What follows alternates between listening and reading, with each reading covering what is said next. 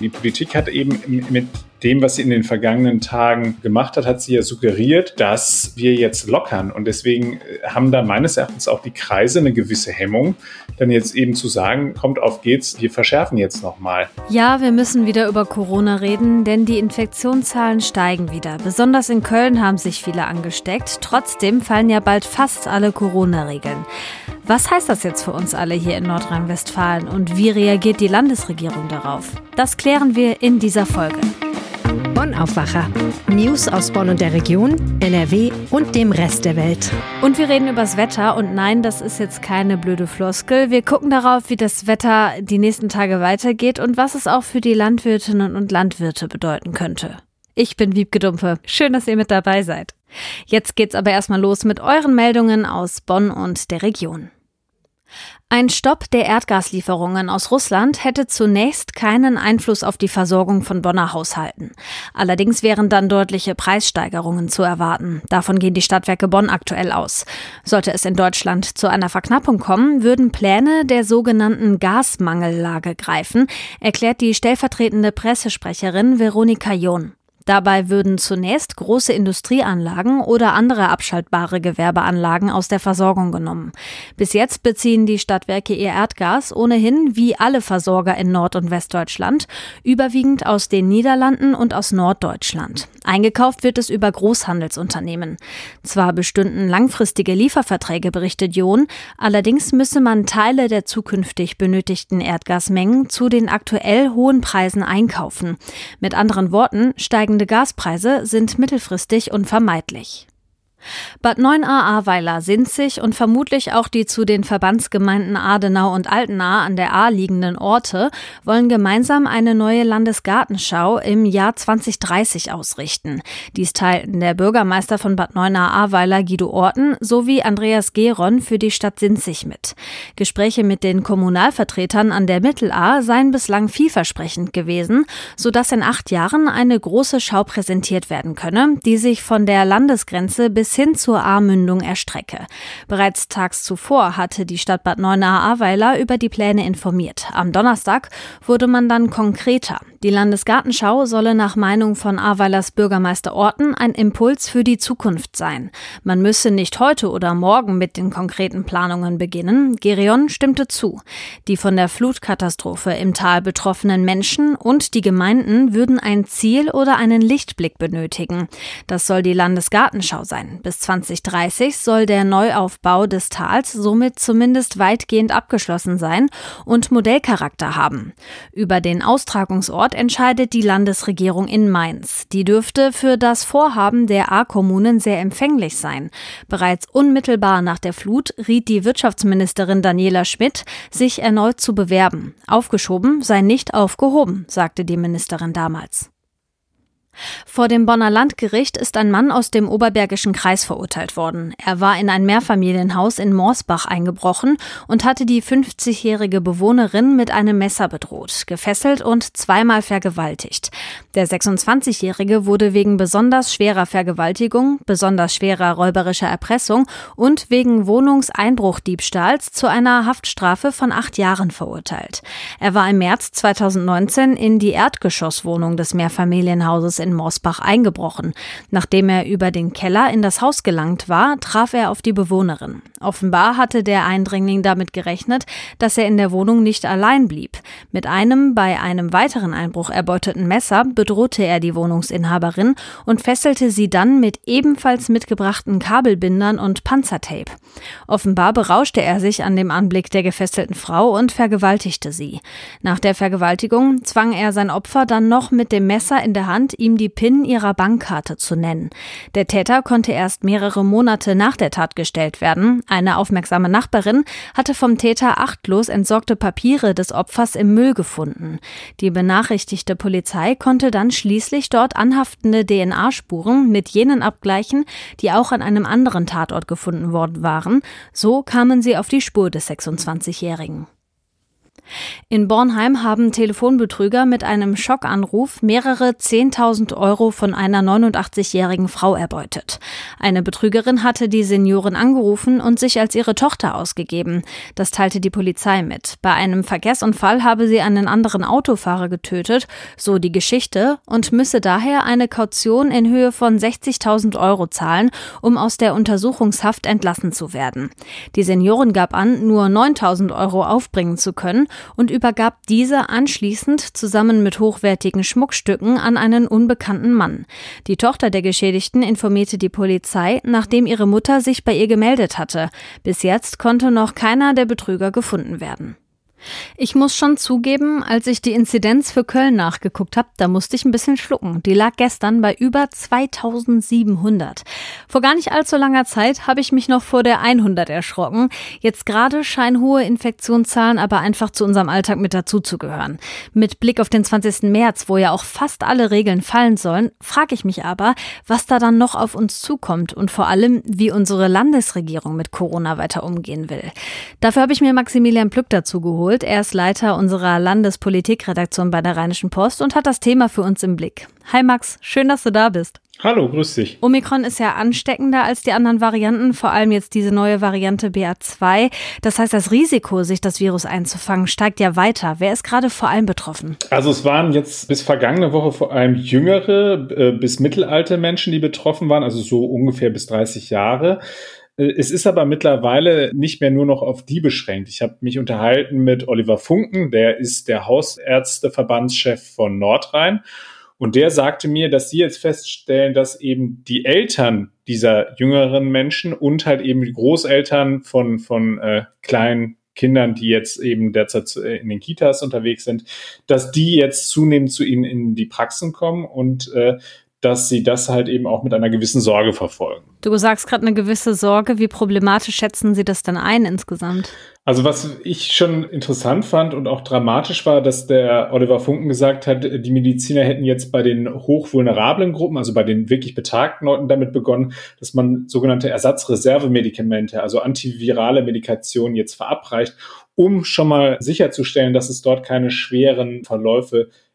Und parallel machen sie natürlich das, was sie halt eben in den vergangenen Tagen auch schon getan haben. Das heißt also, sie impfen weiter. Die vierte Impfung steht ja bei den äh, Senioren derzeit an. Das wird halt eben äh, auch gemacht, erklärte er mir eben vor dem Hintergrund, dass wir zwar jetzt sehr viel über Omikron und äh, in letzter Zeit vor allem über BA2 reden, aber äh, Delta ist ja immer noch nicht weg. Das heißt also, das läuft im Hintergrund noch weiter und da besteht halt eben die Sorge, dass das uns dann als neue Welle ins Haus schwappen könnte. Die Krankenhäuser melden laut NRW-Gesundheitsministerium ja auch wieder mehr Corona-Patientinnen und Patienten, aber vor allem auf den Normalstationen, also nicht auf den Intensivstationen. Wie ist denn da generell die Lage? Kommen die Krankenhäuser damit klar? Also das Ministerium sagte mir, dass es halt eben ähm, äh, deutlich ansteigende Zahlen gibt, also ein erneuter Anstieg bei den Neuaufnahmen. Ähm, man sei da noch unter dem Höchststand, den man zuletzt Mitte Februar gehabt hat.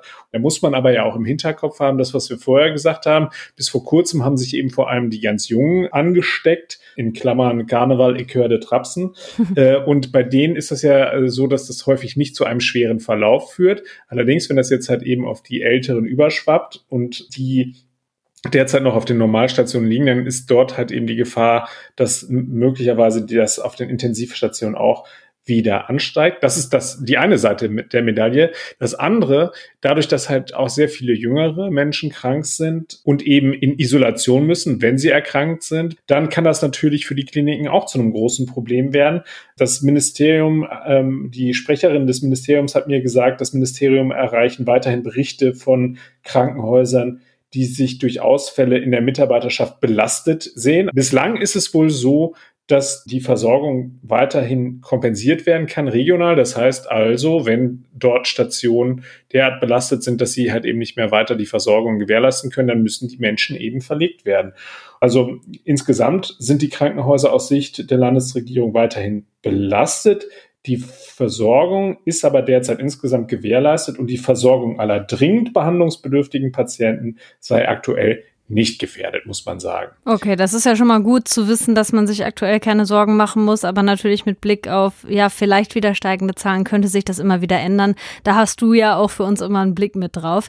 Jetzt ist es ja so, dass in neun Tagen, also am 20. März, so gut wie alle Corona-Regeln fallen werden. Im Entwurf zum neuen Bundesinfektionsschutzgesetz, da steht drin, dass da nur noch sogenannte Basismaßnahmen greifen werden, also dass zum Beispiel in Bussen und Bahn die Maske getragen werden muss und dass zum Beispiel Tests in Pflegeheimen oder sowas noch gemacht werden. Und die Bundesländer, die sollen darin aber auch regional eigene Regeln aufstellen können, wenn das vorgesehen ist, weil das Infektionsgeschehen das so, so sagt, also weil die Zahlen hochgehen. Jetzt ist es ja aber so, dass die Lage zum Beispiel in Köln und in NRW generell gerade so extrem ist. Und nach der aktuellen Regelung könnte das Ministerium oder könnte die Landesregierung ja nochmal nachschärfen. Warum machen die das jetzt nicht?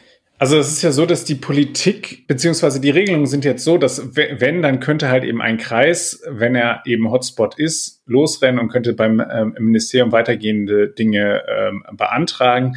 Und bislang war es immer so, dass das Ministerium auch gesagt hat, wenn sowas kommt, äh, dann sagen sie auch nicht nein. Aber wir müssen uns ja immer vor Augen führen, die Politik hat eben mit dem, was sie in den vergangenen Tagen und Wochen ge gemacht hat, hat sie ja suggeriert, eben, dass wir jetzt lockern. Und deswegen äh, haben da meines Erachtens auch die Kreise eine gewisse Hemmung, dann jetzt eben zu sagen, äh, kommt auf geht's, äh, wir verschärfen jetzt nochmal. Allerdings äh, schienen ja jetzt alle auf den 20. März und auf eben diese weitergehende Lockerung, die eben durch dieses neu gefasste Bundesinfektionsschutzgesetz dann auf uns zukommen, nur noch mit dem Basisschutz und mit der Möglichkeit, in Hotspots dann eben gegenzusteuern. Also insofern, es ist halt eben gerade so ein ganz merkwürdiger Schwebezustand, in dem wir uns befinden. Und das Ministerium hat deswegen gesagt, wir warten jetzt erstmal ab und halten die Füße still und ändern bis jetzt, also bis das da ist, nichts. Genau, Sie haben ja zumindest gesagt, dass wenn Sie jetzt vorgehen ähm, in einer Situation, wo eben noch gar nicht klar ist, wie das neue Bundesinfektionsschutzgesetz aussieht, halten Sie es für nicht zielführend. So ist, glaube ich, die Formulierung, die Sie gewählt haben. Mhm, aber das Land NRW hat ja dann auch beim Bundesgesundheitsministerium gefordert, dass es da nochmal Möglichkeiten gibt, stärker einzuschränken, oder? Genau, also die, Sie haben äh, den, den äh, Verantwortlichen im Berliner äh, Ministerium ganz klar signalisiert, dass sie Schutzmaßnahmen brauchen im Fall einer dynamischen Infektionsentwicklung. In Klammern, die haben wir jetzt gerade in NRW ja tatsächlich. Und äh, um da in der gebotenen Schnelligkeit eben ähm, äh, reagieren zu können. Äh, und da sagte sie ganz eindeutig, dass es mit dem gegenwärtig vorliegenden Entwurf nicht hinreichend sichergestellt. Übersetzt heißt das eigentlich nichts anderes als, dass das, was da an Basismaßnahmen den Ländern da an die Hand gegeben wird, dass der Instrumentenkasten reicht dem Land NRW nicht aus. Und äh, vor dem Hintergrund der derzeit recht hohen Zahlen bei uns ist es auch mehr als verständlich. Mhm. Was sagt denn die NRW-Opposition dazu? Geht denen das weit genug? Äh, die sind tatsächlich da an der Seite des Ministeriums. Ähm, der gesundheitspolitische Sprecher der Grünen, Merdat Mostafizade, der hat gesagt, äh, die Pandemie ist noch lange nicht äh, über den Berg und da brauche man eben weitere Corona-Schutzmaßnahmen wie die Masken und die Abstandsregeln. Er hat das auch konkretisiert. Er hat gesagt, Maskenpflicht solle weiter nicht nur im ÖPNV gelten, sondern eben auch im Einzelhandel und auch vorerst noch in den Schulen. Das sehen die aktuellen Regeln aber nicht vor, beziehungsweise das ist derzeit also flächendeckend nicht geplant. Und auch der Oppositionsführer Thomas Kutschaty hat die vorgesehenen Maßnahmen als nicht ausreichend bezeichnet. Er hat wörtlich gesagt, die Maske ist nach wie vor der beste und effektivste Schutz, den wir haben. Sie macht uns zwar nicht schöner, aber sicherer. Und äh, deswegen hätte er sich das eben auch nicht nur als Hotspot-Regelung gewünscht, sondern als Basisschutzmaßnahme, die eben auch in den Schulen gilt. Okay, ich möchte jetzt noch mal einmal ganz kurz auf die aktuelle NRW-Lage zurückgucken. Das heißt, was ist jetzt so für die kommenden Tage mit Blick auf Corona der Fahrplan hier bei uns? Also die Landesregierung wird jetzt abwarten, was da beim Bundesinfektionsschutzgesetz am Ende beschlossen wird, also wie dieser Gesetzentwurf dann nachher halt eben vom Bundestag verabschiedet wird und dann wird sie entsprechend das anpassen. Aus dem, was ich jetzt von Seiten der Landesregierung gehört habe, sind sie halt eben ja sehr vorsichtig, weil sie ja diese Entwicklung in den Krankenhäusern insbesondere halt sehr stark in den Blick nehmen und dort ja es sich jetzt nicht so anhört, als ob sich die Lage massiv entspannen würde. Also ich könnte mir vorstellen, dass wenn sie dann das Instrumentarium an die Hand bekommen, dass sie dann eben auch zielgenau äh, entsprechend mit den Dingen arbeiten, die sie dort dann eben äh, vornehmen können. Sprich also möglicherweise Maskenpflicht in äh, bestimmten äh, Bereichen, die, in denen sie jetzt eigentlich äh, nicht mehr vorgesehen ist. Okay, aber bis dahin ist jetzt erstmal abwarten angesagt. Danke dir, Maximilian Plück, für die Infos. Sehr, sehr gerne. Bis zum nächsten Mal. In unserem zweiten Thema gucken wir heute auf das tolle Frühlingswetter, aber bevor wir das machen, möchte ich euch noch auf unsere Frag mich alles Folge morgen hinweisen. Viele junge Frauen und Männer träumen davon, auf der Straße von einem Model Scout angesprochen zu werden und als Topmodel groß rauszukommen. Wir haben mit Ann Mausberger aus Dormagen gesprochen. Sie ist nämlich so ein Model Scout und macht genau das. Sie geht täglich los und entdeckt neue Gesichter oder macht aus gut aussehenden Menschen erfolgreiche Models. Am Dienstag hat sie sich unseren und euren Fragen bei Frag mich alles gestellt und morgen hört ihr die Highlights im Podcast. Dabei geht es natürlich nicht nur darum, wie man es schafft, als Model Erfolg zu haben, sondern auch um die finsteren Seiten der Branche und ihr Imageproblem. Die Folge findet ihr morgen wie immer da, wo ihr uns am liebsten hört. Und vielleicht hört ihr die Folge ja bei einem schönen Spaziergang in der Sonne an. Das habe ich die vergangene Woche fast jeden Tag so gemacht. Wenn die Sonne so scheint, dann kann ich einfach nicht anders. Ich muss nach draußen. Aber bleibt das jetzt erstmal so mit dem guten Wetter? Und wie sehen die Prognosen für die Landwirtschaft aus? Claudia Hauser, Reporterin der Rheinischen Post, weiß mehr. Hallo Claudia. Hallo. Claudia, ich habe mich gefragt, ist jetzt wenigstens der Winter vorbei? Ja, der Winter scheint jetzt vorbei zu sein. Es gibt in den Nächten noch Bodenfrost hier und da, aber tagsüber ist es ja auch noch ziemlich frisch. Aber wir haben ja jetzt blauen Himmel, viel Sonne. Und ähm, man kann es, glaube ich, langsam anfangen, ein paar Blumen zu pflanzen. Wie wird denn das Wetter dann jetzt in den kommenden Tagen? Ich habe mit dem Deutschen Wetterdienst gesprochen und die sagen, es wird aus ihrer Sicht eher langweilig. Für uns heißt es aber, dass es schön wird. Also es gibt wenig Wind, wenig Wolken und kann höchstens am Wochenende jetzt ein paar Tropfen Regen geben. Aber die Meteorologin meinte, dass die Wahrscheinlichkeit schon sehr hoch ist, dass es alles komplett trocken bleibt. Und die milden Temperaturen sollen auch in der kommenden Woche so bleiben. Also bis Mitte nächster Woche ändert sich da jetzt nichts wesentlich und tagsüber bleibt es schön angenehm warm. Oh, wie schön, da freue ich mich. Aber ich denke auch an die Landwirtinnen und Landwirte hier bei uns in Nordrhein-Westfalen. Die hatten in den vergangenen Jahren ja sehr stark mit anhaltenden Dürren zu kämpfen. Kann man jetzt schon irgendwie sagen, ob das dieses Jahr besser wird? Also die Böden sind jetzt gerade recht trocken. Ich habe mit der Landwirtschaftskammer gesprochen. Das ist jetzt zum einen gut, weil die dann mit ihren Maschinen gut drauf fahren können. Die müssen gerade die Frühjahrsaussaat unter die Erde bringen. Und aus landwirtschaftlicher Sicht ist es jetzt also im Moment alles okay, aber die schauen natürlich auch schon ein bisschen darauf, wann es mal wieder regnen könnte, weil auch wenn es uns jetzt nicht so vorkommt, ist es doch wieder schon einige Zeit her, dass es richtig geregnet hat und das geht dann immer schnell dahin, dass die Böden zu trocken werden und die machen sich aber erst so richtig Sorgen im Mai, das ist wohl so der entscheidende Monat für die Vegetation und wenn der jetzt nicht dieses Jahr total heiß und trocken wird, dann müsste das eigentlich alles gut laufen mit der Ernte. Danke Claudia für die Einschätzung. Gern geschehen. Und wundert euch nicht, wir haben ja jetzt sehr ausführlich über das Wetter gesprochen. Ich erzähle euch das am Ende der Folge dann nicht nochmal. Heute ist Freitag und da bekommt ihr immer die Kulturtipps zum Wochenende. Dieses Mal kommen die von Kulturredakteurin Sabine Janssen und da geht's hoch hinaus. Wir starten mit einer außergewöhnlichen Klettertour in Düsseldorf. Bei diesem Höhenausflug geht es hinauf in die Glaskuppel des K21 am Grabbeplatz, in die Rauminstallation in Orbit. Der argentinische Künstler Thomas Saraceno hat dort seine Stahlnetze in 25 Metern Höhe ausgeworfen. Besucher können unter der Glaskuppel des Ständehauses kraxeln. Die Kletterer müssen mindestens zwölf Jahre alt sein und Schuhe mit Profil tragen. Himmlischen Sound macht Ben Böhmer. Vor zwei Jahren hat der DJ aus Göttingen in einem Heißluftballon in Kappadokien aufgelegt, zum Sonnenaufgang auf gut 1000 Metern Höhe. 20 Millionen Aufrufe hat die Ballonfahrt mit Hausmusik mittlerweile auf YouTube eingesammelt. Und hier noch ein Lesetipp. John Krakauer entführt in den Himalaya. Zwölf Menschen starben 1996 bei einer Mount Everest-Expedition. Das Drama dieser Besteigung schildert der Journalist spannend wie einen Krimi. In eisigen Höhen ist erschienen im Piper Verlag. Danke, liebe Sabine. Die Tipps könnt ihr auch nochmal nachlesen auf rponline.de. Den Link dazu packe ich euch in die Show Notes. Und das hier könnt ihr heute auch mal im Blick behalten. In Nordrhein-Westfalen werden heute die Fahnen auf Halbmast wehen. Das hat NRW-Innenminister Reul angeordnet, zum Gedenken an die Opfer von Terrorismus. Von diesem Jahr an gilt der 11. März offiziell nämlich auch in Deutschland als Gedenktag. Europaweit ist er das schon länger. Auslöser dafür war der 11. März 2004.